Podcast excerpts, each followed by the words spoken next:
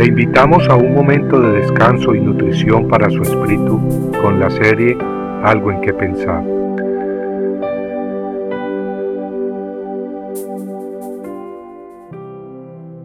Como niños. Y dijo, en verdad os digo que si no os convertís y os hacéis como niños, no entraréis en el reino de los cielos. Mateo 18:3 Qué hermoso es poder caminar en medio de los bosques. Acabo de disfrutar una vez más de esa experiencia exquisita en medio de la naturaleza. Empecé mi caminata a las seis de la mañana en las montañas de San Bernardino, al sur de California.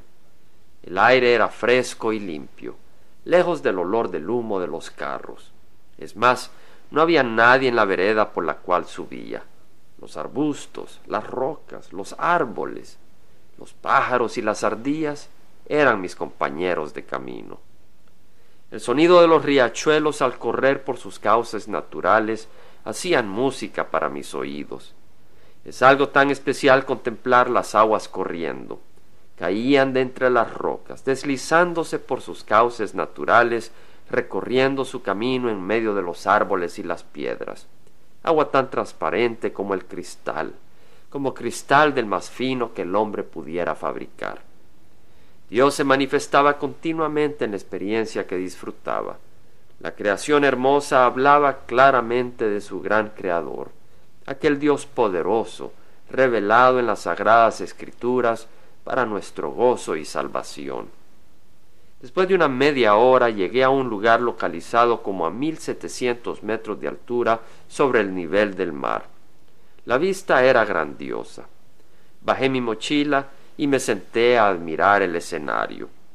Se veía hacia abajo y a lo largo del horizonte un área tan amplia como mi vista alcanzaba a ver, un panorama lleno de verdor, de pinos y árboles, montes cubiertos por un cielo azul. Después de unos veinte minutos de contemplar en silencio el paisaje, seguí mi camino.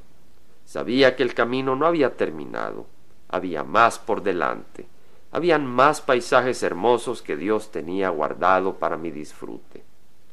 Después de avanzar unas tres horas llegué a otro lugar impresionante. Lo denso de los árboles del bosque se abría para dar lugar a otra base natural de observación.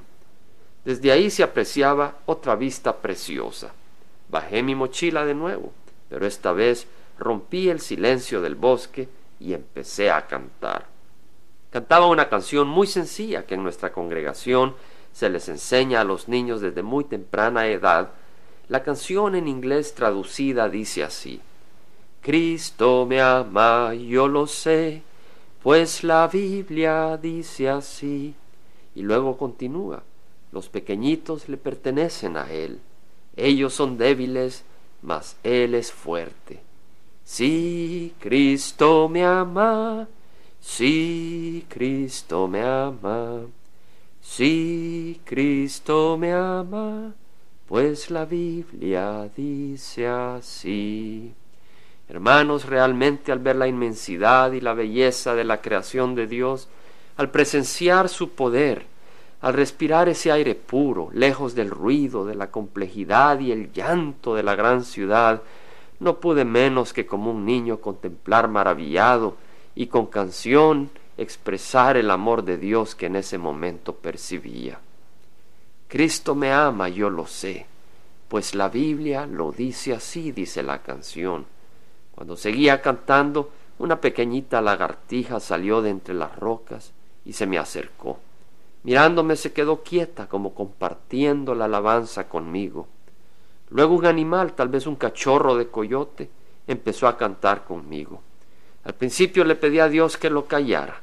Cuando yo oraba en voz alta el animal se callaba, pero cuando empezaba a cantar de nuevo, cantaba conmigo. Entonces comprendí y juntos alabamos al Creador del universo. Amigo, ¿quieres alabarlo conmigo? Pídele que abra tus ojos a su grandeza y su gran amor por ti, y luego juntos, como niños ante la inmensidad de su amor, alabémosle. Sí, Cristo nos ama. Compartiendo algo en qué pensar, estuvo con ustedes Jaime Simán.